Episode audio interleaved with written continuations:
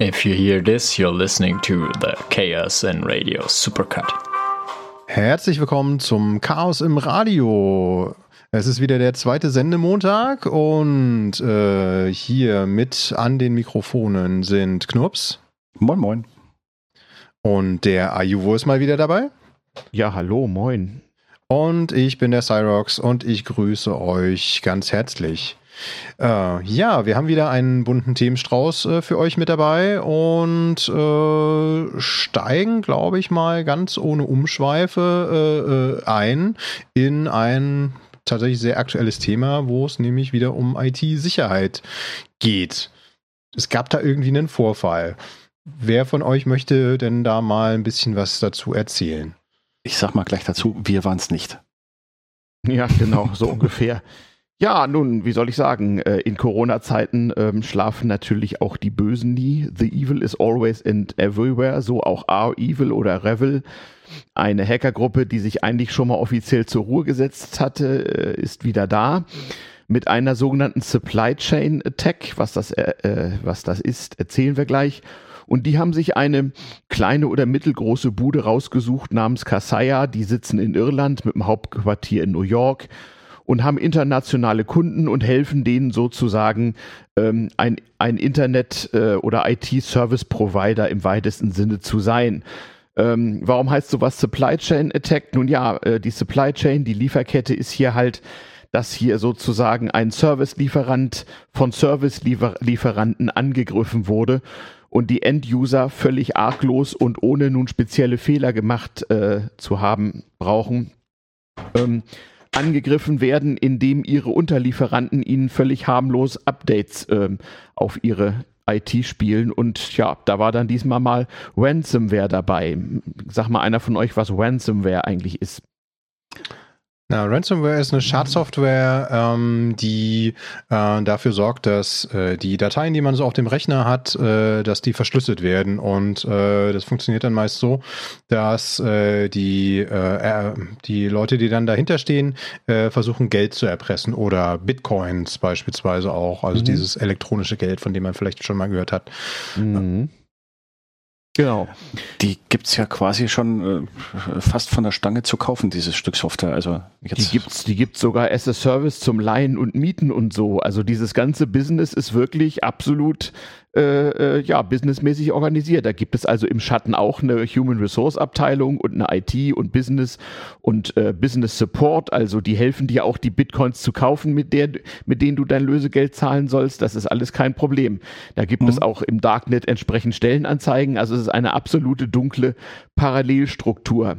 Aber was wir hier haben, das ist echt mal so im Vergleich zu den Ransomware-Attacken der letzten Monate echt mal so Hacking 2.5 zumindest. Also davor war es ja meistens so, angegriffen wurden, naja, schlecht abgedatete Windows-Server oder äh, Windows-Rechner, ähm, ähm, ja, Landschaften in kleinen und mittleren Unternehmen, gern auch mal in Krankenhäusern und Universitäten ähm, wo irgendjemand vergessen hatte, irgendwas zu patchen oder sonst irgendwelche Fehler gemacht hatte.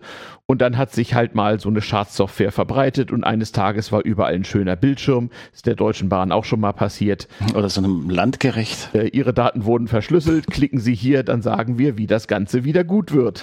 Ey, und sowas ist hier auch passiert. Ich glaube, bei irgendeiner schwedischen Handelskette auf den Kassenbildschirmen stand dann mal so die Erpresser-Message plötzlich drauf für alle so.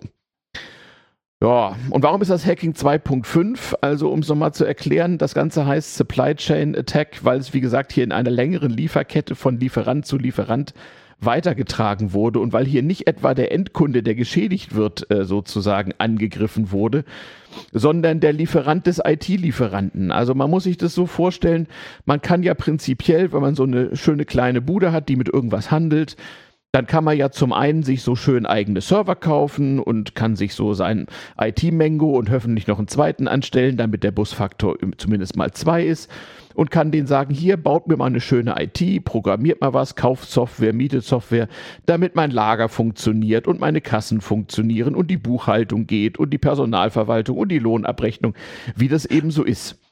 So war das auch damals durchaus und äh, es gab auch noch Zeiten, da hatten Firmen gar keine eigene IT, sondern haben das alles aushäusig von Dienstleistern machen lassen. No, da ging dann so einmal am Tag der Datenträger zum Dienstleister und am nächsten Tag kam ein anderer mit den Ergebnissen zurück. Und irgendwann haben, sich, haben Leute sich gedacht, hm, ja, man muss denen doch mal helfen. Es kann ja nicht jeder alles selber machen. Also gibt es heute sogenannte MSPs, Managed Service Providers. Da kannst du dir also deine Rechner woanders mieten und sie sind nicht nur einfach so rohes Blech, was da rumsteht, nun mach mal schön. Nein, sie sind auch noch managed. Das heißt, eine Menge Routinearbeit nimmt dir dein Lieferant ab und du kannst dann auf diesen Kisten eben deine Dinge tun. Das führt natürlich dazu, zusammen mit so einer üblichen äh, begrenzten Anzahl von verbreiteten Business-Software-Providern, also sowas wie Microsoft oder Oracle, äh, die haben dann natürlich äh, relativ viele Kunden mit einer relativ ähnlichen IT-Landschaft. Naja, und das macht sie natürlich angreifbar, denn wenn du weißt, welche Strukturen du angreifen musst, die viel verbreitet sind und weißt da auch, wie du an möglichst viele Leute rankommst. Das Fiese war jetzt, da hat jemand, und zwar sehr gezielt und mit ganz viel Mühe und auch mit äh, Werkzeugen, die nicht jedem zur Verfügung stehen, da kommen wir gleich noch drauf, sozusagen einen Lieferanten der Service-Lieferanten angegriffen hat sich bei dem schön eingehackt und hat nicht etwa ir irgendwelche Software-Updates äh, in, der, in der Kette verteilen lassen an die Endkunden, sondern äh, einen äh, ja, verfälschten, angegriffenen, ausgetauschten Update-Agent, also das Programm, mit deren Hilfe der Endkunde immer schön die Updates von, von seinem Lieferanten, von seinem Service-Provider bekommt. Das heißt, der Endkunde war völlig arglos, hatte alle Sicherheitshinweise sorgfältig beachtet. Hat brav seine Updates eingespielt. Hat immer schön die Updates eingespielt, mhm. immer schön die Backups gemacht und verschlüsselt, hat alles schön gemacht. Nur leider war die Software, der er natürlich alle möglichen Privilegien auf seinem eigenen System gegeben hat, wo doch sein, wo doch sein Dienstleister ihm immer schön die Sicherheitsupdates aufspielt. Ja, dieser Agent war halt plötzlich nicht mehr der äh, Agent für die Sicherheitsupdates, sondern zum Update von Erpressungssoftware, von also Erpressungstrojanern der war dann quasi kompromittiert. Ransomware, ja. Mhm. Ne, man kann sich also wie so ein Schneeball vorstellen. Du attackierst einen, einen kleinen Lieferanten von Lieferanten und infizierst deren Kunden und die, die infizieren deren Endkunden. Und dann hast du eine schwer kalkulierbare, aber große Zahl von Opfern, die dann alle so einen schönen Bildschirm haben. Und äh, du kennst natürlich deine Endopfer gar nicht. Das sieht man hier auch daran. Diese Jungs von Revel, die haben sich gleich erstmal gesagt, hier pass auf, nicht zum Wohl der Menschheit, wenn ihr uns umgerechnet 70 Millionen Dollar in Monero, glaube ich, in der Kryptowährung ja. gebt, dann publizieren wir einen Generalschlüssel äh, sozusagen und alle, die irgendwie betroffen sind, können sich äh, sozusagen ihre Daten wieder entschlüsseln. Die wollen also gar nicht mit jedem einzelnen kleinen Kunden zu tun haben, wie mit irgendwelchen Handelsketten oder so, mhm. sondern die sagen jetzt so, mein Liefer lieber Unterlieferant, du bist ja nun ausreichend durch den Kakao gezogen worden in der IT-Fachpresse dann sieh mal zu, dass hier 70 Mio rankommen und dann veröffentlichen wir für alle deine Kunden und Kunden deiner Kunden sozusagen den Entschlüsselungskey. Tja, mal was Neues. 70 Millionen sind ja auch gut zum sich zur Ruhe setzen, ne? So. Ja, ja. okay. Also, Beziehungsweise äh, für diese 70 Millionen kann man dann noch viel bessere Werkzeuge kaufen, um das nächste Ding aufzumachen. Ja, wie gesagt, einmal hatten sie sich schon zur Ruhe gesetzt und das groß im Darknet angekündigt. Die haben ja auch einen Darknet-Blog selbstverständlich und Darknet-Support und überhaupt alles. Ähm, aber sie sind wieder da und diesmal braucht es für den Ruhestand anscheinend 70 Millionen. Und nun ist halt die Frage, ob wohl bezahlt wird oder nicht. Wir hatten ja in den vergangenen Wochen und Monaten ähnliche Fälle, aber keinen, der nun so sophisticated und so um zwei Ecken gespielt wurde wie der hier. Da hat sich also jemand ganz, ganz viel Mühe gegeben. Und das ist natürlich in erster Linie super peinlich für den Unterlieferanten der, der Lieferanten, also äh, die Firma Kasaya, die nun also seit einigen Tagen down ist und sagt, ich glaube, letzter Stand jetzt Sonntagnachmittag, US-Ostküstenzeit, äh, ja, wollen sie wohl alles gefixt und gesäubert haben und dann kann man ihre Systeme wahrscheinlich wieder in Betrieb nehmen. Hm. Hm. Hm. Weiß man denn eigentlich, äh, gibt es schon Hinweise, wie lange dieser Angriff schon lief? Weil das ist ja manchmal auch so, dass äh, du Stück für Stück versuchst, dann so ein, so ein Ding zu übernehmen und dann tatsächlich mhm. ganz bewusst, um keine Aufmerksamkeit zu erregen, dann mhm. einfach schon mal was einschleust, was äh, hoffentlich keinem auffällt, um dann quasi erst mit einer gewissen Zeitverzögerung dann mhm. zum Beispiel so eine Ransomware aufzuspielen. Weiß man also, da irgendwie was drüber? Gefühlt war es bei dem relativ schnell und relativ auffällig. Ja, ja. Ja, es, es musste offensichtlich auch schnell gehen. Also Hintergrundinformationen in diversen ersten und zweiten Untergeschossen des Internets, aber auch die offizielle Fachpresse sprechen also davon. Also ich will mal so sagen, ich habe davon das erste Mal gehört letzten Freitag. Und am, äh, am Montag, da war dann ja auch Independence Day, nicht? Ähm, am Montag und erst recht dann am Dienstag, als die Endkunden feststellen, scheiße, meine IT geht nicht, äh, da wurde es dann allgemein bekannt. Ähm, die Firma Kassaya hat versucht zu warnen, ist natürlich immer ein bisschen schlecht Freitagnachmittag, ne? Ähm, hm. Und hat gesagt, macht um Himmels Willen eure Server aus und macht erstmal gar nichts, was ja nun auch eine Ansage ist, äh, vor allem wenn man diese Firma gar nicht kennt, sondern feststellen muss, das ist der Lieferant meines Lieferanten. Das heißt, die Nachrichten brauchen auch eine Weile, bis sie so durchsickern. Und ähm, ja, dieser, diese Firma Kassaya ist offensichtlich auch relativ schnell angegriffen worden und zwar mit teuren Werkzeugen, sogenannten Zero Days, das heißt noch nicht bekannten Schwachstellen, auf eine an sich konventionelle Weise. Also da ging es um SQL-Injections und Endpoint Vulnerabilities, also eigentlich handelsübliche Wege, um sich irgendwo reinzuhacken. Wie lange jemand schon wusste, dass das bei denen äh, so ist, weiß man nicht. Man weiß aber, dass äh, durchaus die nicht unausgeschlafen waren und deren IT-Security war bereits auf einige dieser Sicherheitslücken hingewiesen worden und war dabei, sie zu fixen. Das ist ja beim guten Hacker so, wenn er eine eine Sicherheitslücke findet, dann macht er, wie man das so nennt, Responsible Disclosure. Dann sagt er hier, ähm, ich habe da bei euch was gefunden, was ihr fixen solltet und, und ihr habt so und so lange Zeit, das Ganze zu fixen und äh, sonst mache ich es öffentlich und dann steht ihr im Regen. Ähm, und diese Fristen sind durchaus schon mal Monate, kommt drauf an, wie viel Arbeit das ist. Und sowas ja. war offenbar gerade im Gange und wahrscheinlich haben die Angreifer das bemerkt und mussten sich dann verdammt beeilen. Und warum es nun ausgerechnet dieser relativ mittelständische Lieferant war, weiß man nicht. Es kann auch einfach sein, Gelegenheit macht Diebe. Man weiß auch nicht, ob die jetzt den Erfolg gehabt haben, den sie sich gewünscht haben. Das perfide ist ja hier, man weiß ja nicht, wie viele Opfer es gibt und in vielen Ländern melden die, sich diese Leute ja auch nicht. In Deutschland musste, hm. ne, sowas ist meldepflichtig, ähm, in anderen Ländern nicht unbedingt. Da, da, gehen, da gehen die Zahlen der Meldung ja auch auseinander. Die einen sagen so 1500 mhm. Opfer über den Daumen, plus minus ein bisschen. Und genau. äh, die, diejenigen selbst behaupten so an die Millionen. Wobei da jetzt auch die Frage ja, ist. Ja, Gott, je nachdem, wie du zählst. Ne? 1500 Opfer hat, glaube ich, die, diese Firma Kassaya gesagt, hat gerade überlegt, so viel haben unsere Kunden als Endkunden. Aber wie viel Devices und Geräte es sind, das können dann schon Millionen sein. Ich glaube, äh, wie, wie, war das hier? Ähm, Mikko, Mikko Hypponen, glaube ich, hat irgendwie äh, äh, gemeint, das kann schon hinkommen, wenn man die Devices ja. am Ende zählt. Also wenn jedes Kassenterminal eine beschädigte Einheit ist, dann kommst du da schon drauf. Hm. Richtig, braucht ja nur jeder von den 1500 Kunden um die 1000 Kassensysteme haben und ich bei Coop, bei so einer Handelskette in Schweden, ja. traue ich denen das durchaus zu, dass die da 1000 Kassensysteme rumfliegen haben. Ja, ja, genau. Mhm. Und deswegen sind die Auswirkungen ja auch durchaus erheblich. Wenn du mal so einen Kunden erwischt, der sozusagen so für die General Public Dienstleistung bringt, also wenn das jetzt zum Beispiel Lidl gewesen wäre oder so, dann hätte auch ganz Deutschland gewusst, was los ist. Das ist ja äh, quasi In Deutschland, so viel habe ich heute ja. noch rausgefunden, gibt es wohl nur einen MSP, der dieses System benutzt. Der ist auch leicht rauszufinden, hat jetzt wahrscheinlich auch ein Imageproblem, obwohl er gar nichts dafür kann. Darum nennen hm. wir ihn hier auch mal nicht. Ja.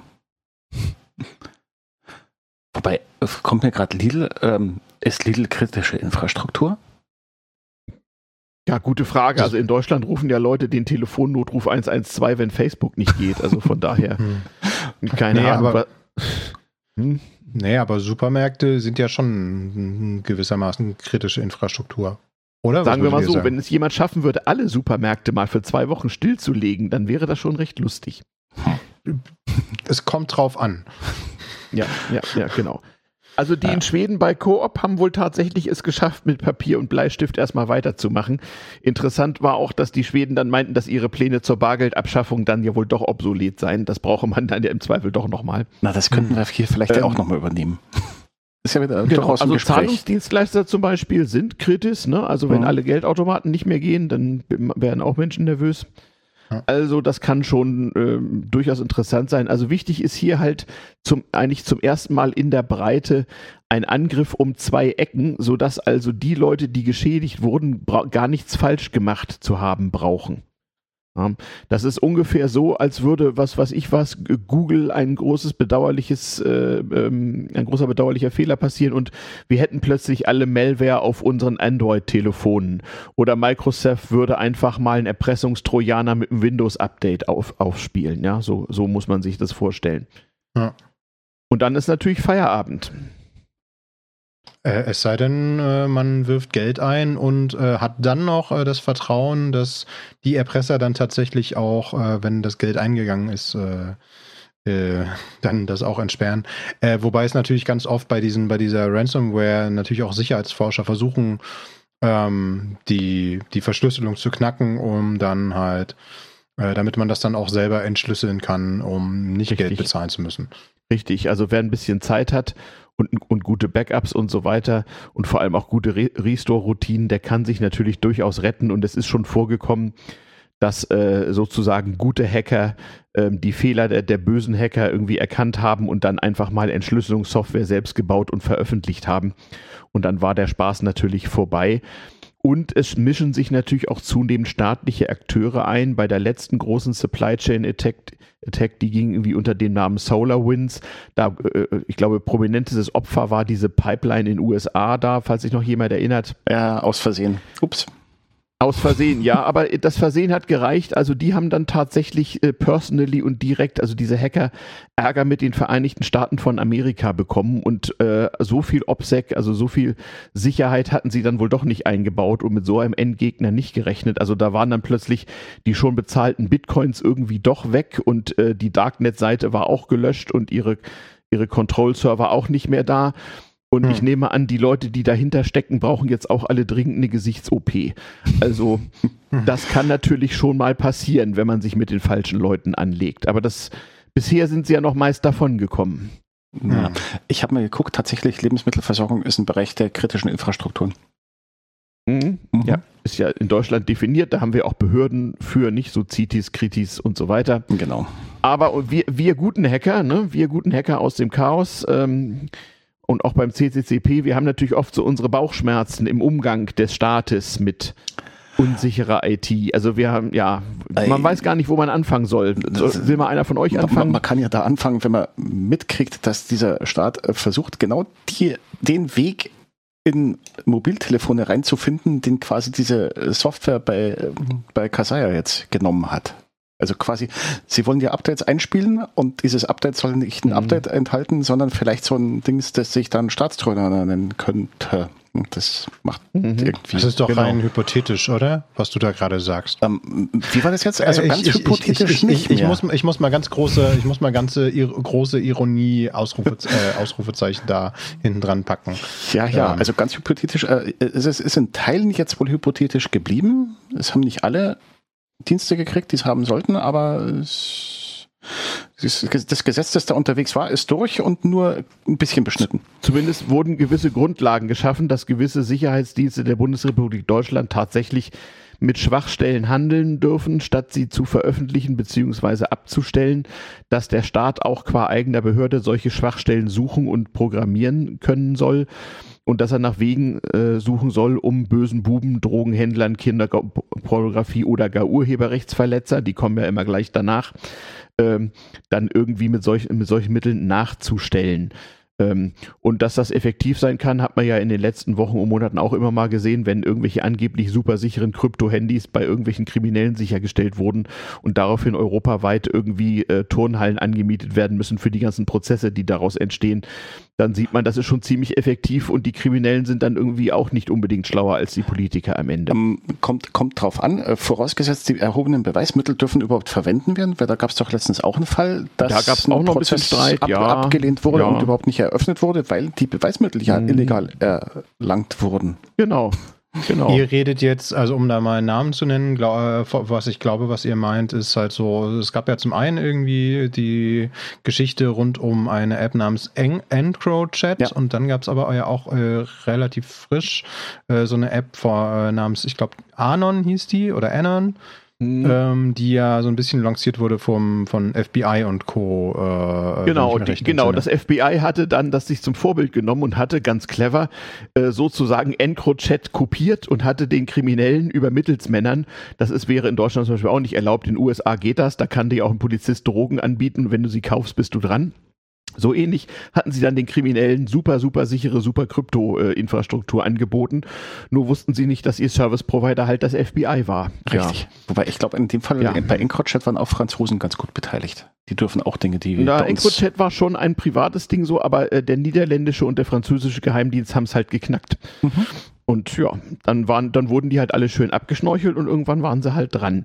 Ja, und das möchte der Staat auch mit uns allen machen, wenn wir irgendwie fiese Hacker, äh, äh irgendwie äh, Aktivisten, Urheberrechtsverletzer, nicht, Filmkopierer, ehrenamtliche U-Bahn-Lackierer oder was immer sind, was da dem Terrorismus gleich nahe steht.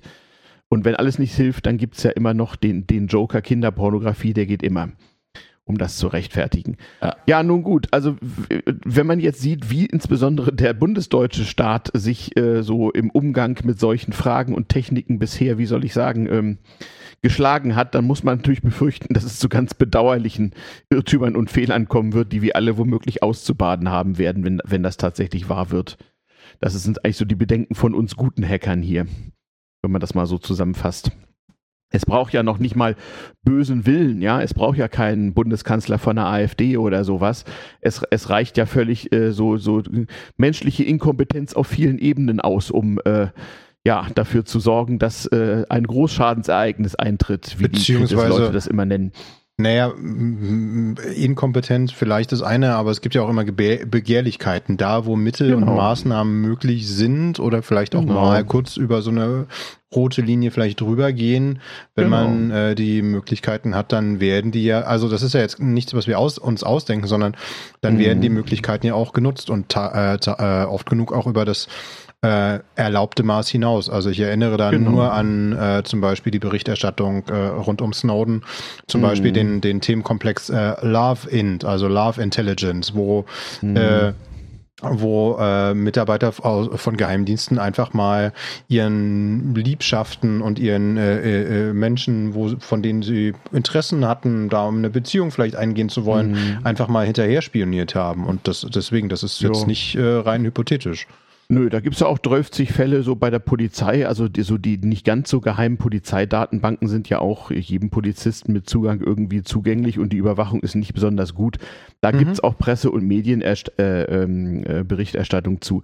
Nun, das sind auf, auf einer gewissen Ebene sind das Vorgänge, wie sie in jedem deutschen Betrieb äh, auch vorkommen. Man soll jetzt nicht denken, dass es irgendwie bei Gericht, bei der Polizei oder beim Geheimdienst substanziell irgendwie besser zugänge als in jedem Dollar Großkonzern oder auch bei, keine Ahnung, Schulzes Elektrohandel. Ähm, sind halt Menschen dabei und da passieren Fehler.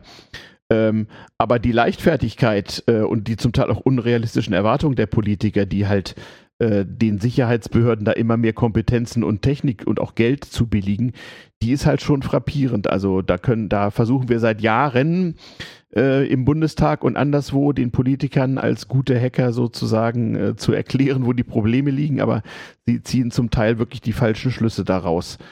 Und diese Geschichte hier, naja, die, die, die weist halt ein bisschen in die Zukunft. Wir können ja mal ein bisschen Glaskugeln. Also, ähm, wie gesagt, nochmal, die, die Leute, die es betroffen hat, die müssen gar nichts falsch gemacht haben, um dran gewesen zu sein. Also wenn sich und diverse Staaten auf der Welt halten sich ja auch äh, schwarze und graue Hacker so, sagen wir mal, im staatsnahen Bereich und lassen sie in ihren Grenzen einigermaßen gewähren. Oh, und versorgen sie ähm, gut. Ähm, und versorgen sie gut. Wer, wer, weiß, was da, was da, was da als nächstes nochmal so möglich ist. Also ähm, auch, auch die Bundeswehr möchte ja gerne Hackback machen und zurückhacken können mit Schwachstellen oder so. Also wer weiß, wenn mal irgendein State-Sponsored Actor, wie das so schön heißt, einfach mal beschließt, ähm, die deutsche Bargeldversorgung für ein paar Wochen niederzu, äh, äh, niederzulegen oder so, ja, dann bin ich ja mal gespannt, ähm, was dann als nächstes rauskommt. Und das passiert mit genau solchen Strukturen, mit, mit Monokultur, ähm, mit äh, Schwachstellen, die nicht gefixt werden, sondern mit denen stattdessen Handel betrieben wird und das auch noch mit staatlicher Unterstützung. Ja, und dann passiert's halt. Ja. Dann ja. haben wir den Salat. Dann funktioniert halt mal das Berliner Kammergericht nicht oder Oder die Potsdamer Stadtverwaltung. Die, die Potsdamer Stadtverwaltung, genau. Äh, das, äh, was hatten wir noch, noch so Schönes? Äh, ja, äh, Krankenhäuser übrigens auch, auch in Corona-Zeiten. Also eine mir bekannte Hackerin, die bei einem bekannten IT-Dienstleister arbeitet, die hat mir erzählt, dass äh, bei ihr eine Hotline durchaus auch mal Krankenhäuser sich meldeten, wo dann halt auf dem Beatmungsgerät so ähm, halt eben so ein ja, Emotet-Screen oder einfach nur ein Windows Blue Screen war. Wobei für den, der so daneben steht, auch nicht so schön. Ne? Also mit dem Blue Screen muss ich ja mal feststellen, äh, Windows 11 ist ja gerade äh, am Horizont und man äh, hört und erfährt Dinge. Der Blue Screen soll gar nicht mehr blau sein. Also ich glaube, ich werde nicht mehr. Sagen, also Blue Screen ist, wenn der Rechner sagt, ich gebe auf, starte mich neu. Ne? Gibt so ein schönes ja. Video von Bill Gates, als er ein USB-Gerät in einen Windows, ich glaube 98 Rechner war das, reinsteckt und während der Präsentation der öffentlich, äh, für, die, für die Öffentlichkeit von Windows 98 Bums mhm. im Hintergrund der Bluescreen kommt. Das können wir mal in die oh. Show Notes verlinken. Für die, die es ja. ja, genau. Da war ich sowieso kennen, überrascht. noch zu jung sind. Da war ich mhm. sowieso überrascht in den letzten Wochen, als ich irgendwie was gelesen habe von so mhm. Microsoft wird Windows 11 vorstellen und ich dachte so, von welcher Satire-Seite ist das denn? Mhm. Weil mein letzter Stand, also eigentlich war mein Stand so seit äh, der Vorstellung mhm. von Windows 10, das wird das letzte Windows sein mit irgendwie äh, der entsprechenden Nummer und danach gibt es eigentlich immer nur noch Updates auf ja. Windows 10, aber so das Updates. scheint ja jetzt offenbar nicht mehr der Fall zu sein. Also Na, man kann da jetzt wieder eine Weile zählen. So von 10 bis 100. Ja. Das kostet dann jedes Mal wieder Gebühren und Lizenzen und dies und jenes und ist dann wieder nicht zertifiziert und dann muss neue Hardware angeschafft werden und so weiter und so fort. Also kurz und gut, der arme Enduser hat ja immer nur die Wahl, zahlen und fröhlich sein und hoffen, dass nichts passiert. Bitte werfen Sie eine Münze ein. Genau. Wir schweifen wahrscheinlich ein bisschen ab, aber äh, im Prinzip äh, äh, passiert jetzt und zwar laufend genau das, wofür, wovor wir Hacker unsere Politiker immer gewarnt haben. Nicht? Man kann es also hier wirklich schön sehen. Dass sowas mal möglich sein würde, ist ja nun äh, seit Jahren bekannt, wird diskutiert, passiert immer mal. Und eigentlich warten wir mal alle auf den großen Bang irgendwie. Ja. Wobei die, die Dimensionen steigen ja jetzt schon irgendwie in letzter Zeit. Wenn ich mhm. gucke, so äh, das Kasaya war groß, äh, dann letztens dieses mhm. CDN, äh, was dann plötzlich dafür gesorgt hat, dass Amazon nicht mehr funktioniert hat, Reddit nicht mehr funktioniert hat und auch schon so ein paar von den richtig großen. Ähm, Moment, Moment, Moment. Ja. CDN. Mhm, Ach ja, genau. Äh, wer möchte Wovon denn? sprichst du? Oder soll ich? ja, ja, mach, mach, das, ist so, das ist so das äh, Content Delivery Network, ist die Abkürzung dazu. Und mhm. das ist im Prinzip dazu gedacht, ähm, das äh, große Internet ist ja weltweit unterwegs und besteht aus einzelnen mhm. Leitungen, die teilweise Kupf aus Kupfer, teilweise aus Glasfasern bestehen und die mhm. alle endliche Längen haben. Und wenn ich jetzt ein mhm. Internetprovider Provider bin, äh, Quatsch, äh, kein Provider bin, sondern ein Internetdiensteanbieter bin, der in Deutschland sitzt, aber gerne seine Inhalte mhm. auch in Asien und in USA und in Afrika und sonst irgendwo ausliefern möchte, weil der halt mal weltweit unterwegs mhm. bin, wir globalisieren ja, mhm. ähm, dann möchte ich vielleicht nicht alle Daten aus Hintertupfing in München, äh, in der Nähe von München losschicken, die dann quer um die Welt Geschichte gehen, sondern ich kaufe so ein CDN, da kommt dieses Content Delivery Network, das dann quasi mhm. ein Dienstleister ist, der einen Server in den USA betreibt und einen in Asien und einen in Afrika und einen vielleicht auch noch in Australien. Und wenn dann eine Anfrage kommt, an meinen kleinen Server in Hintertupfing, dann guckt dieser CDN-Mensch, der, der dann quasi meine Domain-Name-Server betreibt. Das heißt, er nimmt, übernimmt die Kontrolle von einem, so einem kleinen Teil meines Netzes. Die gebe ich ihm auch freiwillig, weil sonst wird das Ganze nicht funktionieren. Ähm, der guckt dann erstmal, wo kommt denn die Anfrage her? Und wenn die von einem anderen Kontinent kommt, dann sagt er, okay, äh, bedien mal von da drüben aus. Und wenn die aus der Nähe mhm. von Hintertupfing kommt, dann geht es vielleicht auch mal direkt, aber das ist eher selten der Fall. Und diese Dienstleister haben durchaus eine gewisse Dimension erreicht. Es gibt da, ich weiß nicht wie viele, müssen wir mal gucken. Also ich glaube mhm. überschaubar. So, nee, Namen sage ich jetzt nicht. Oder doch, ja, egal. Nicht, dass wir, das heißt, wir machen mhm. Werbung. Und das Ergebnis davon ist, dass äh, Amazon, die lange als solcher agiert haben, inzwischen auch wiederum CDN-Netzwerke nutzen.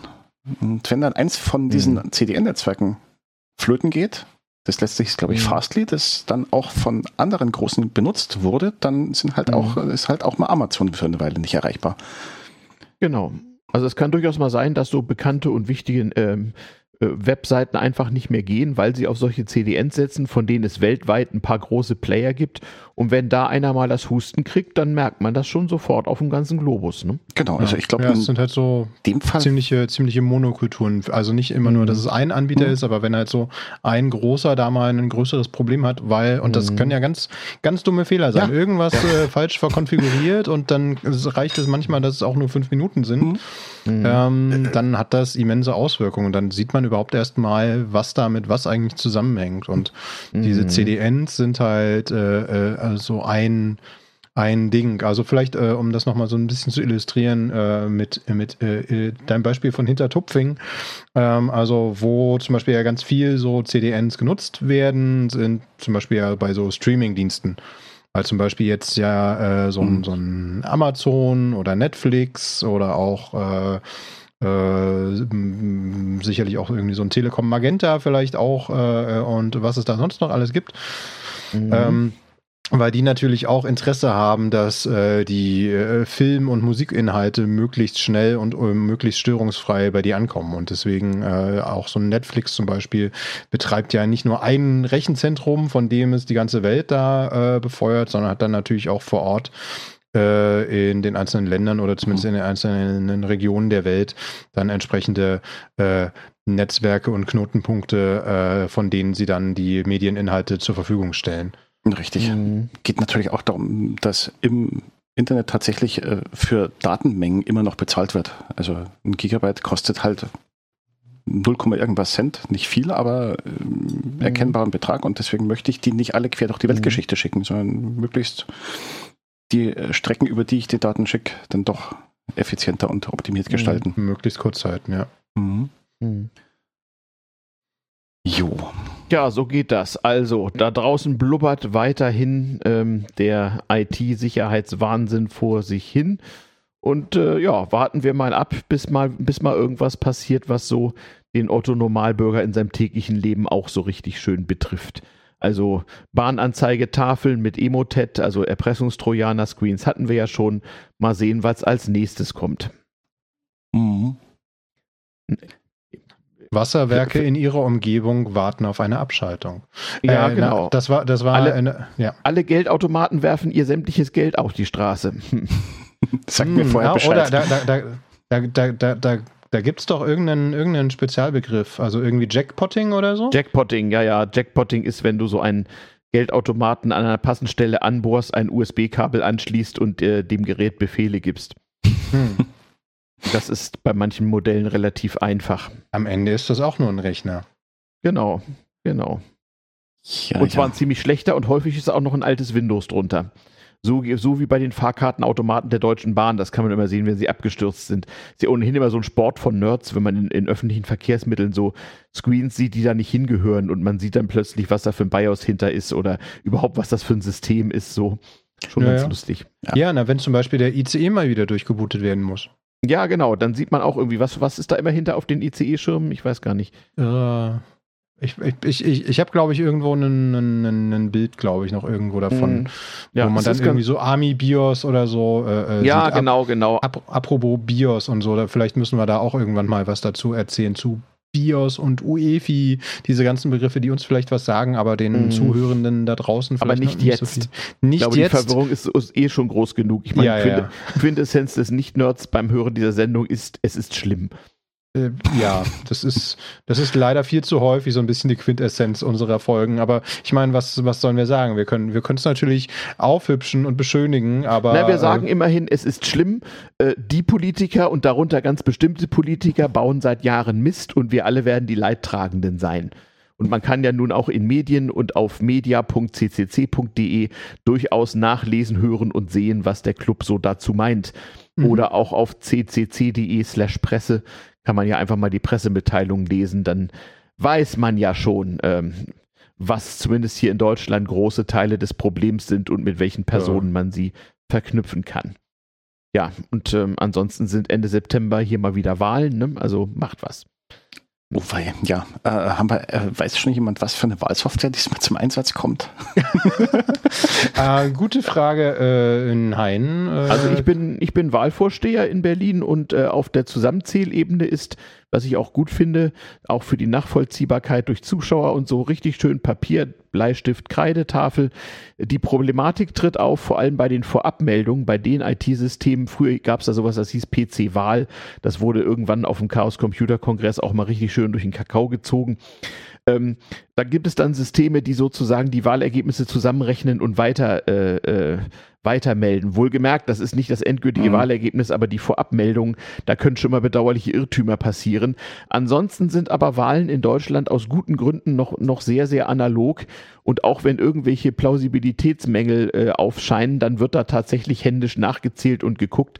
Und deswegen dauert es ja auch je nach Wahl ein paar Tage bis Wochen, bis das amtliche Endergebnis äh, da ist. Abends äh, an einem Wahltag oder Wahlabend oder Wahlnacht wird ja immer nur das vorläufige amtliche Endergebnis bekannt gegeben. Es ist also immer so, du findest immer irgendein Wahllokal, wo die Wahlhelfer nach irgendwie nächtelangem Einsatz irgendwann ganz am Ende äh, sich gleich mal um 200 Stimmen äh, zugunsten oder zulasten einer Partei verzählen, einfach weil sie Packen mit Stimmzetteln falsch sortiert haben oder so. Aber das fällt dann irgendwann auf und wird berichtigt. Ähm, mhm. Aber schwieriger ist es halt, wenn alle auf die Hochrechnung warten und äh, die Daten dahin werden durch bedauerliche Software mit, mit äh, wie soll ich sagen, Mängeln äh, erstellt. Hm. Äh, und wenn dann noch äh, Geschichten gestreut werden, die die mhm. Äh, Gültigkeit der Wahl anzweifeln, das ist dann ja, natürlich genau. auch mal ja, schwierig. Ja, ja, ja, also das, das ist ja das, worauf alle irgendwie warten, dass mal jemand diese Vormeldesysteme hackt und sie sind nun wirklich nicht besonders sicher und äh, man dann irgendwelche höchst überraschenden Hochrechnungen irgendwie sieht, die dann plötzlich, äh, äh, je mehr sich das Endergebnis nähert, äh, ganz anders werden. Das wird nicht zuletzt die Demoskopen gewaltig ärgern. Also da kann man schon, und das, das ist ja der Sinn von sowas, nicht? Also die Gegner der Demokratie, die können auf diese Weise natürlich Zwietracht und Zweifel säen und das will man ja. Ne, so Kampagnen wie Donald Trump, so nach dem Motto, die Wahlen sind eh alle gefälscht, eigentlich bin ich Präsident. Genau das wollen ja Staaten, äh, dass sich so eine Mentalität hier in Deutschland äh, auch breit macht. Und das macht man unter anderem, indem man solche Systeme angreift. Dann, Aber wie gesagt, ja. der normale Wahlvorsteher hat damit nichts zu tun. Die, der gibt immer noch brav seinen Zettel mit den Unterschriften und der eidesstattlichen Versicherung aller Auszählenden ab. Und äh, ja, dann wird das in irgendeine Computermaske getippt und dann hoffen wir mal. Äh, dann möge ja. es lange so bleiben, dass wenigstens dieses System noch funktioniert. Ja, ja also, der, also der, hm? der Club hat ja schon seit 20 Jahren einen bisher erfolgreichen Kampf gegen Wahlcomputer geführt, aus genau dem Grunde nämlich. Ja, weiter so. Ja. Mhm. Ähm, auf, wobei die Sache mit von wegen Wahlen und, und mhm. äh, Wahlergebnisse, die kann man ja durchaus auch äh, deutlich früher schon beeinflussen, äh, mhm. indem man einfach geschickt über äh, äh, entsprechende Strukturen natürlich äh, Meinungsmache betreibt, ohne dass es halt sofort irgendwie auffällt. Ne? Also das war ja, ja auch, das ja, war ja auch Meinungsumfragen im, hacken geht auch, ja. Mhm. Ja, nicht, na, nicht nur Meinungsumfragen, sondern auch so generell so äh, Meinungsfindungsprozesse im Netz. Mhm. Also äh, so diese sogenannten Social Bots, die ja immer genau. mal wieder in Abrede gestellt werden, aber wo zumindest mhm. ja ähm, es ist ja äh, hinreichend belegt, dass in einigen äh, Ländern der mhm. Welt ähm, durchaus Interessen bestehen, äh, äh, Wahlen zu beeinflussen und die Meinung mhm. zu beeinflussen, ja. äh, sei es in den USA, sei es aber auch zum Beispiel auch in Deutschland. Äh, mhm. Äh, wenn mhm. man da die Möglichkeit hätte, in Themen, die die Gesellschaft durchaus spalten, ähm, mhm. ich sage da nur mal sowas wie mm, Lockdown, ja, nein mhm. zum Beispiel oder soziale Fragestellungen. Mhm. Brexit, wenn man da so ein bisschen ja, reingeht, und bewusst mhm. auch dieses, diese, diesen, diesen, diesen Kristallisationskern so ein bisschen anheizt, mhm. dann kann man natürlich auch dafür sorgen, dass äh, die Parteien und die Personen, die einem genehm sind, äh, dass mhm. die vielleicht auch mehr Stimmen dann bekommen, weil die Wähler ja. sich dann äh, eine Meinung gebildet haben, die einem dann nützt. Ja. Ähm, ja. Genau. Also so hängen Hacking und Politik dann auch zusammen, genau. Und so ist auch zu erklären, dass nicht zuletzt der Chaos Computer Club sich seit Jahrzehnten nachzusehen und zu hören und zu gucken auf media.ccc.de mit solchen Fragen notgedrungen beschäftigt. Ne? Es geht nicht nur darum, irgendwelche Unternehmen zu erpressen, sondern gerade mit Hilfe der sogenannten sozialen Medien, was immer sie nun wirklich sein muss, ist natürlich auch die Politik in den Bereich des Hackbaren geraten. Mhm. Ja, definitiv. Tja, wo sind wir jetzt eigentlich in unserem Sendungsfahrplan? Ö. wir, wir schweifen um, ab, wir also hier. ja, die, ja, ich meine, die, die, wie soll ich sagen, die Gesamtsituation da draußen verleitet ja auch dazu. Also ITSEC, ja, nicht wie gesagt, wenn der Staat schon mit Schwachstellen handelt, dann braucht er sich nicht zu wundern, wenn, wenn, die, wenn sich diese gegen ihn wenden und die Bösen ihn mal richtig auf die Matte legen. Content Delivery Networks hatten wir besprochen. Ich lese hier was von neuen WLAN-Frequenzen. Wer hatte denn das Thema? Ähm, wollen wir vielleicht erst eine kleine Musik machen? Okay. Ähm, ja, na gut. also wir müssen also, nicht. Wir können. Also ich weiß nicht, wie viele Minuten wir noch haben von unserer Stunde. 20. Aber, hm, also wir haben noch 20 Minuten. Oh, da haben wir aber noch einiges zu erzählen. Ja. Ja. Und dann, wir können Musik auch mal rauslassen. Wir haben nur noch 20 Minuten. Ja, Musik wird überschätzt und ist im was, Zweifel mit Urheberrecht verseucht und, und was sagt denn der Hörer dazu? Gebt uns Feedback unter radio.ccc-p.de org, oder? Ja, ob, ja, ob, ja, ob ja, ihr Musik haben wollt oder ob wir weiter quatschen sollen. Beim nächsten Mal berücksichtigen wir es dann. Also, weiter. Genau. Neue WLAN-Frequenzen, ähm, dein Einsatz. Genau, WLAN-Frequenzen. Ähm, ich habe das nur am Rande aufgeschnappt und da reingeworfen. Es gibt ja immer mal wieder Frequenzhandel und es werden Frequenzen frei und wieder verschoben und hier und hier und dort umgewidmet. Und hm. da gibt es jetzt offensichtlich das Bestreben, ähm, bei 6 GHz ungefähr so ein paar Frequenzen dem WLAN zuzuschlagen. Das heißt, den, mhm. ich glaube, sogenannten ISM-Bändern zuzuschlagen, auf denen mhm. dann WLAN-Karten auch funken dürfen und empfangen. Empfangen sowieso, mhm. aber es geht um Senden. Ähm, mhm. Ich habe irgendwie letztens mitgekriegt, dass die neue Fritzbox, die 7590, glaube ich, äh, ein neues WLAN-Protokoll und neue WLAN-Frequenzen und neue Sendemodi hat und das Ganze nennt sich dann, äh, ich glaube, Punkt 11AX. Mhm. Dann habe ich irgendwann, äh, kam ich in die Not, ein neues Notebook zu kaufen und da war auch irgendwie 11AX äh, als Werbeargument drauf. Das haben wir schon. Mhm. Mhm. Und das, äh, bei den Frequenzen, um die es da geht, äh, soll jetzt dieses 11AX-Band ein bisschen erweitert werden, so dass noch mehr Daten mhm. durchgehen. Also ich glaube, bisher war so die höchste Kanalbreite 80 MHz. Dadurch, dass mehr Frequenzen dazukommen, kann so ein Kanal jetzt 160 MHz breit werden, sage ich mal, in der Frequenz. Und dann natürlich ganz gigantische Datenraten erreichen. Es ist so mhm. die, die Rede von, na, wenn alles gut geht und man näher am Access Point ist, dann kriegt man das bis zu so einem Gigabit durch die Luft was schon mhm. gut beeindruckend ist. Also, ja. Äh, das heißt, hm? Das heißt, wenn man entsprechend Geräte hat, die diesen neuen Standard unterstützen, ähm, und äh, soweit ich weiß, ist dieser der der neue Name für dieses äh, äh für diesen neuen WLAN-Standard ist ja nicht nur 11AX, sondern es gibt jetzt auch diese neue Zählweise von dem entsprechenden Gremium, mhm. dass das Wi-Fi 6 also wenn man da Wi-Fi oder Wi-Fi 6 da stehen hat, dann ist das äh, quasi gleichbedeutend mit diesem genau, LVX, von genau. dem du also sprachst. Das LVX genau. ausgesprochen ist 802.LVX ist die Nummer von dem Standard, in dem das alles definiert ist. Ja. Das, also mit anderen Worten, wir dürfen uns bald neue Internetrouter und Handys kaufen und die haben dann noch einen WLAN-Sendebereich mehr. Nicht nur 2,4 äh, äh, Gigahertz und 5,0, sondern demnächst auch 6,0, richtig? Genau. Mm. Ach so, ach, das ja? ist dann tatsächlich auch 6 Gigahertz. Ah, okay. Also es geht dann, mhm. es, es kratzt so an unten an den 6 dran. Moment, ich kann. Äh, ich ah, okay. Ja, ja, keine Details. Also demnächst gibt es mehr Frequenzen, das heißt, die im, im, WLAN können mehr Daten übertragen werden, aber höhere Frequenzen heißt auch mhm. geringere Reichweite und ja. Ja, ja, na, vor allem heißt mehr Frequenzen auch, dass man äh, mehr Kanäle dann nutzen kann. Also, mhm. Also dass man nicht, dass man hoffentlich erstmal wieder ein bisschen weniger Störungen hat äh, ja. äh, mit den Nachbarn rundherum. Ja. Bis die Nachbarn auch und drum ja. dann wieder die gleichen Netzwerkkarten und äh, Sendegeräte haben und äh, den Bandbereich genau, auch wieder genau. zumachen. Ja. Das Hochhausproblem. Ja. Genau weshalb es sich empfiehlt, zum Streamen von irgendwelchen Dingen oder so dann doch mal das gute alte LAN-Kabel zu benutzen, so von Fernseher zur Fritzbox oder so. so. Jetzt habe ich es ja. aber, der Bandbreitenbereich liegt tatsächlich mhm. von 5,945 bis 6,425 MHz. Also gerade also, so unten an den 6 Gigahertz. Mhm. Genau. Gigahertz wollte ich sagen. Ja. Megahertz wäre schön. Also 6425 Megahertz sind dann wieder mhm. 6 Gigahertz. Ja, Aber ja, apropos ja. LAN-Kabel, was ist denn eigentlich ein LAN-Kabel? Ja, manche Leute wissen das nicht mehr, so ein Kabel von A nach B. Das ist, da sind wir schon beim nächsten großen Thema, ne? Ha, wie das heißt das so? E-, e-, Elekt Elektro Elektroalphabetismus oder wie soll Oder war ich oder war ich da jetzt zu schnell? Ich, ich glaube, ich habe ein, ein Thema übersprungen, nee, also kurz, oder? Ach, Themen, also, ich, ich, immer ja, diese Inhalte, Mensch. Ganz kurz zu diesem LAN-Kabel noch. Das ist ein Ding, was in Hochschulen tatsächlich äh, anachronistisch wieder verwendet wird, wenn mhm. in dem Klassenraum alle Studierenden mit dem Notebook sitzen und alle im WLAN drin sind und die Lehrkraft möchte irgendwie mit ihrem Rechner vorne arbeitsfähig werden. Bei uns in der Hochschule mhm. werden tatsächlich gerade sämtliche LAN-Buchsen nochmal geprüft, ob die, wenn wir in hybride Lehre übergehen, auch echt alle mhm. funktionieren, damit dann nichts schief geht.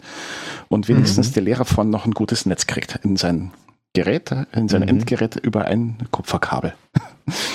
Mhm. Ja, damit man mehr Spaß am Gerät hat. Genau. Mhm. Damit wenigstens die Lehrkraft Spaß am Gerät hat und alle anderen sich den Rest der Bandbreite dann teilen dürfen. Hm. Ja, genau. Ja. Also die Wunder der Hochfrequenz- und Funktechnik werden uns auch da begleiten, nur dass die jungen Leute von heute aus Sicht von so einem alten Sack wie mir halt gar nicht mehr wissen, was sie da eigentlich tun und wie das eigentlich geht. Darum habe ich ja auch so einen Podcast und erzähle, wie das damals TM so war. Ne? Mal hier Shameless Self-Plugging. Da erzähle ich dann immer den jungen Leuten von heute, wie es kam, dass es kam, so dass es ist, wie es ist und warum man wissen muss, wie ein Fernschreiber funktioniert hat, damit man weiß, wie so ein Netzwerkprotokoll heute geht. Aber was rede ich? Wir haben hm. da so einen hm. schönen Tweet. Irgendeiner von euch hat den ausgegraben. Möchte den einer vorlesen oder soll ich? Ähm, also hier gibt es einen Twitter-User namens WombatHB, offensichtlich äh, Lehrer oder so. Ähm, ja, wahrscheinlich ein Lehrer. Äh, der, der gibt hier einen schönen Dialog äh, von sich. Äh, ich, Doppelpunkt, ähm, Zitat. Hier, ein ausfüllbares PDF. Ausfüllen, hochladen, fertig.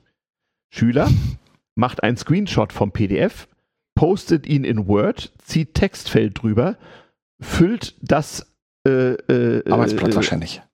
Arbeitsblatt wahrscheinlich, ja. Damit hm. irgendwie aus, druckt es aus, fotografiert es und schickt mir das Foto. Ich kann nicht mehr. Ja. Ne? Früher hatten wir ja nichts, da ging das nicht, da musste man noch selber denken. Ja, wie, wie, wie sagte neulich ein, Freund von mir, zum ersten Mal seit Platons Zeiten, das heißt ja immer schon, die Jugend von heute taucht nichts, ne? Zum mhm. ersten Mal seit Platons Zeiten taucht die Jugend von heute wirklich nichts. Hm.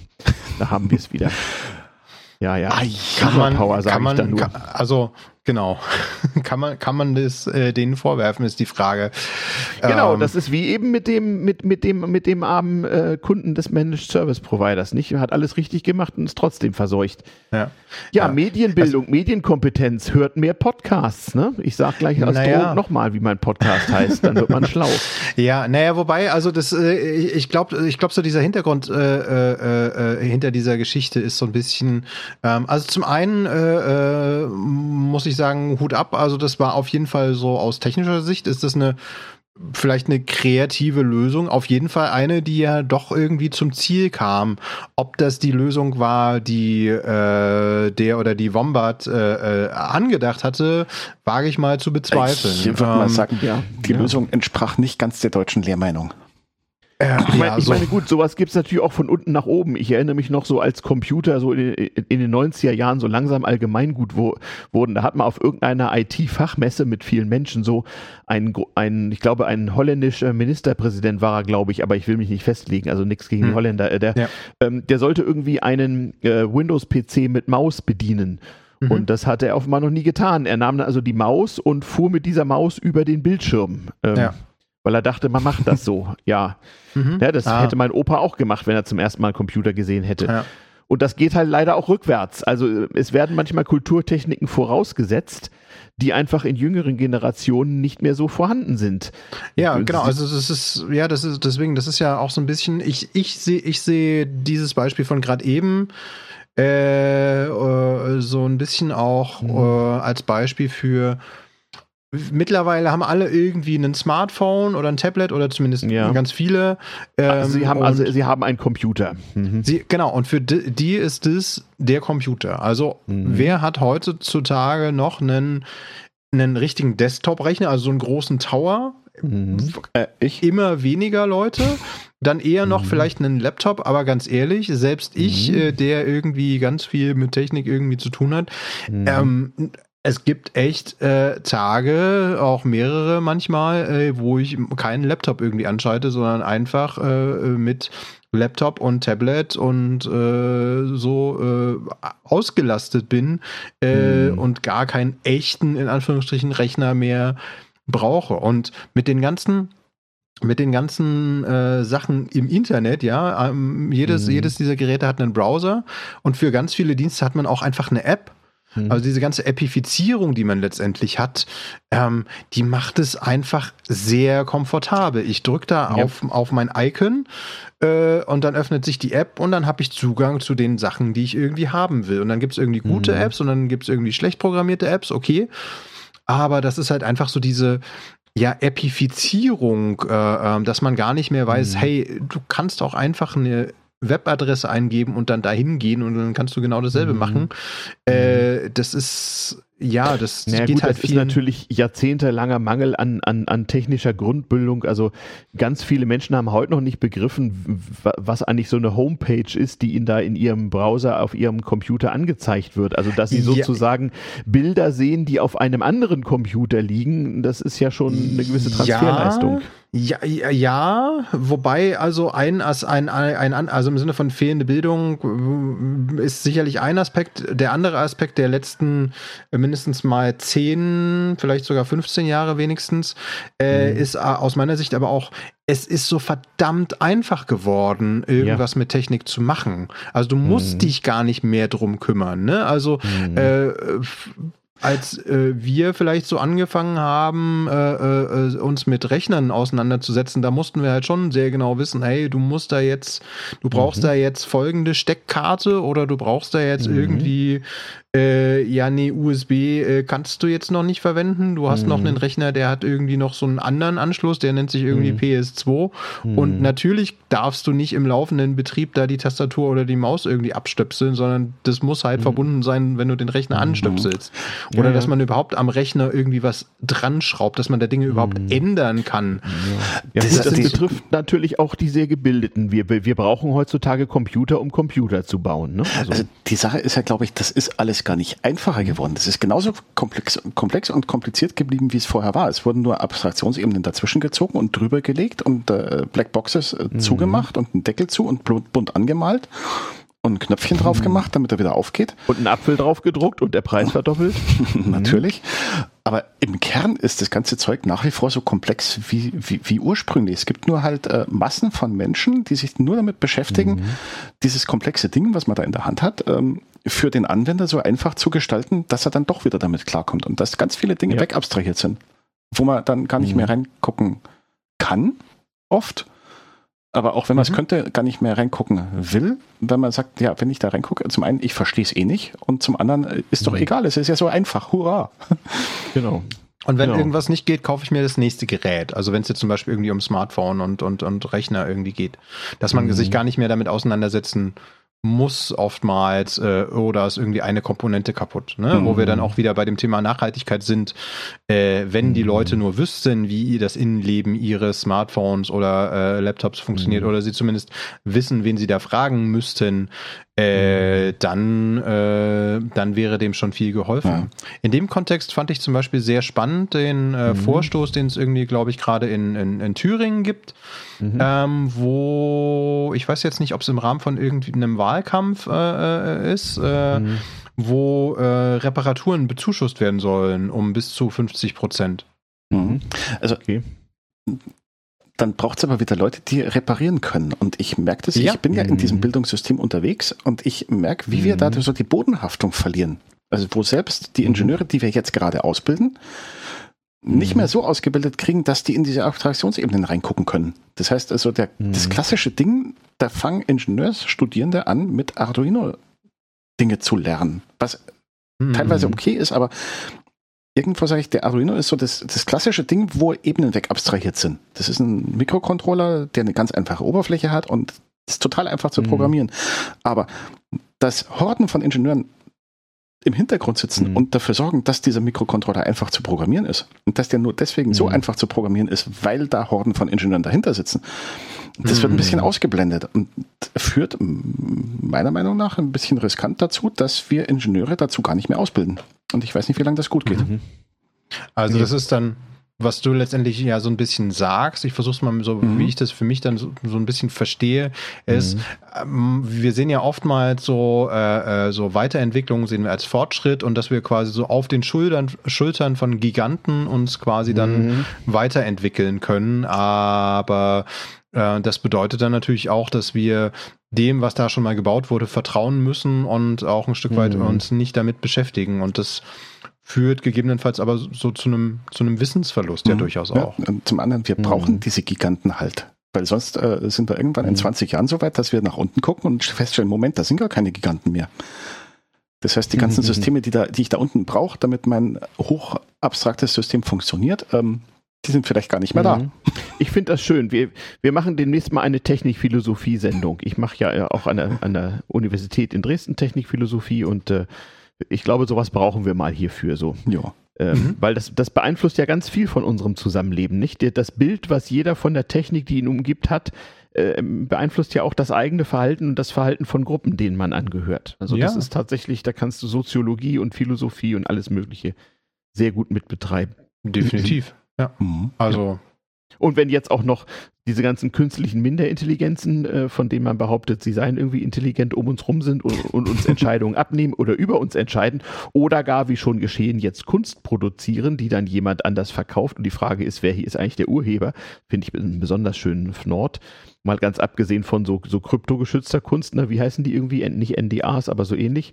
NFTs, ähm, äh, NFTs Non-Fungible ja, Tokens, aber ja, frag mich nicht, genau. was das übersetzt heißt. Ähm, ich bin ja, froh, dass ich überhaupt. Nicht schimmelnde Tokens so, ein, ein, ein, ein, sozusagen ein Blockchain-basiertes äh, Qualitätssiegel, was die Einzigartigkeit eines Kunstwerks sozusagen sicherstellt, ja. Ja, und wenn das dann sicherstellen soll. Ja, ja, ja, natürlich. Äh, oh Gott, ich habe Blockchain gesagt. Äh, ich wollte gerade sagen, ah, ja, ja, Moment, Moment, bra bra brauchen wir Blockchain? Ich lass mich mal auf diese eine schlaue Webseite gehen. Ja, äh, ja, ja, Moment, es gibt da eine. Moment. Du müsstest vielleicht in den Shownotes mal die, die, den Link dahin posten, damit auch andere das nachvollziehen können, wo du hingehst. Ähm, die Webseite sagt nein, wir ja. brauchen keine Blockchain. Ah, Computer says no. Dann ist ja alles gut. Also es, äh, es, es, gibt einen einzigen Klickpfad. Nee, es stimmt nicht, es gibt zwei wo man am Ende dazu kommt. Wir haben noch drei Minuten Zeit, glaube ich, also Sendezeit. Drei Minuten ja. drin. Also, wie gesagt, das ja nur. ich glaube, es gibt zwei Klickpfade, wo man durchkommt, durch dieses Klickspiel und da kommt dann, du brauchst vielleicht eine Blockchain. Mhm. Hm. Vielleicht. Wenn du dir ganz mhm. sicher bist, dass du in diesen Schlangenpfuhl reinstapfen willst. Mhm. Ja. Mhm. Verrückt. Ja. Ja, irgendwann sind wir dann Archäologen in unserer eigenen IT-Landschaft und Vergangenheit und wissen nicht mehr, wie man das herstellt, was gerade kaputt gegangen ist. Äh, das ist dann überhaupt kein Problem. Wir machen es einfach mit der Blockchain. Hm? Nein. wie war es mit den, mit den ähm, Ironie, Ausrufe, naja, Apostrophen. Das ist wie mit Backups und so weiter. Ne? Unser ganzes schönes Wissen, unsere ganzen digitalen Daten, also so die Datenträger, die so ohne Strom lange, äh, lange Zeit überdauern, die sind auch rar geworden. Nicht? Also von ja. daher. Macht immer schön eure, wie war das? Nein, äh, lasst euch nicht überwachen, macht immer schön eure Backups und verschlüsselt sie oder so ähnlich. Ja, und, genau. digital, und, digitalisiert eure flüchtigen Datenträger und auch Disketten und mhm. eure selbstgebrannten CDs und DVDs. Und die alten von, Videokassetten. Äh, exakt. Ich wurde ja. letztens gefragt, ob ich irgendjemanden kenne, der noch eine 8 Zoll Diskettenlaufwerk hat. Nein, ich kenne oh, ja, toll. Ja. ja, das Vintage Computer Festival Berlin, also der Verein, der hat mhm. sowas noch. Genau. Ähm, fünf ein Viertel hätte ich vielleicht noch selber irgendwie. Aber wie gesagt, denkt dran, nicht auch gerade CDs, auch die nicht selbstgebrannten. Man hat, man hat euch damals erzählt, ach, die halten 20 Jahre. Ja, das ist jetzt liebe Kinder, es ist jetzt, wenn ihr also noch goldene Scheiben noch, mit noch irgendwie Musik habt, die ihr, behabt, die ihr behalten wollt, äh, tut was. Noch ein ganz wichtiger Hinweis zu den Backups. Prüft auch, mhm. ob ihr die wieder zurückspielen könnt. Genau, man will ja eigentlich Restore und nicht Backup, ne? Mhm. Ja. Ja, ja. Gut. Ja, also so gesehen könnte man jetzt wirklich äh, die Glaskugel endgültig für geschwärzt erklären, denn die Zukunft ist düster. Mhm. Oder nebelig. Mal wieder geschafft. ja, neblig ist sie ja ohnehin trüb, opak. Die Lage ist opak, wie bekannte Hacker immer sagen. Mhm. Ach ja. Früher sagten wir auf Future so bright we have to wear shades und so weit sind wir nun gekommen. Tja, das ist so ein Boomer-Schicksal. Mhm. Jetzt werden wir echt philosophisch und wir haben noch eine halbe Minute Zeit. Wir sollten noch mal eine Sendung ich, tatsächlich machen über so Tech Literacy im, im so weiteren Sinne und die Philosophie und Auswirkungen dahinter. Allen Ernstes. Wir sollten uns vielleicht ein paar von den Technikphilosophen holen und das mal machen. Das äh, klingt auf jeden Fall äh, spannend, ja. ja. Also ich, ich wäre auf jeden Fall dabei. Ja, ja, ja. ja also, genau. weil das ist, weil das ist ja so äh, wirklich, wie, wie, du schon gesagt hast, das ist ja so im Kern. Technik ist halt so der eine Aspekt, aber ähm, mhm. ich finde ja, ich finde ja diesen, diesen, diesen, diesen, diesen Slogan vom, vom CRE-Podcast, äh, mhm. äh, so Technik, Kultur, Gesellschaft, das ja. ist ja eigentlich genau das, ne? Also, ja, ja, ja genau. es, es hängt ja alles genau. zusammen. Genau. Technik ist ich ja hab, schon ich, längst. Ich habe ja auch ein, genau, ich habe einen Technik-Kulturgeschichts-Podcast. Das ist für manche auch schon wieder etwas schwer. Hm. Ach, übrigens, äh, äh, Plug nicht, nicht zu meinem Podcast, aber zur Schwestersendung äh, von der Seabase auf diesem Kanal hier, auf dieser Welle. Immer am dritten Dienstag des Monats um neun das Hyperbandrauschen. Da könnten wir das vielleicht mal unterbringen nächstes Mal. Ich werde mal fragen. Mhm. Ja, dann holen ja. wir uns noch aus Dresden einen von den Technikphilosophen und dann geht's los. Ja, Gute Idee. Das spannend. Äh, ja, ich habe mir letztens sagen lassen, dass die Soziologen, äh, wenn sie Förderungen beantragen, überhaupt keine Förderung mhm. mehr kriegen, wenn die nicht irgendeinen Technikanteil in ihrem Soziologie-Thema drin haben. Irgendwas mit KI ist immer super. Klar. KI, Blockchain, äh, Full Quantum Cyber Blockchain Chain, dann bist du ganz weit vorne, kein Problem. Genau. Ja. In diesem Sinne. In diesem ja. Sinne. Bis zum nächsten Mal auf UKW 90,7 oder in Berlin 88,4. Genau. Und äh, zum Nachhören auf radio.ccc-p.org. Und wir freuen uns natürlich über Zuschriften jeglicher Art unter mhm. radio.ccc-p.org und äh, würden uns freuen, wenn ihr äh, de demnächst wieder einschaltet. Genau, bis bald. Viel Vergnügen. Tschüss. Tschüss.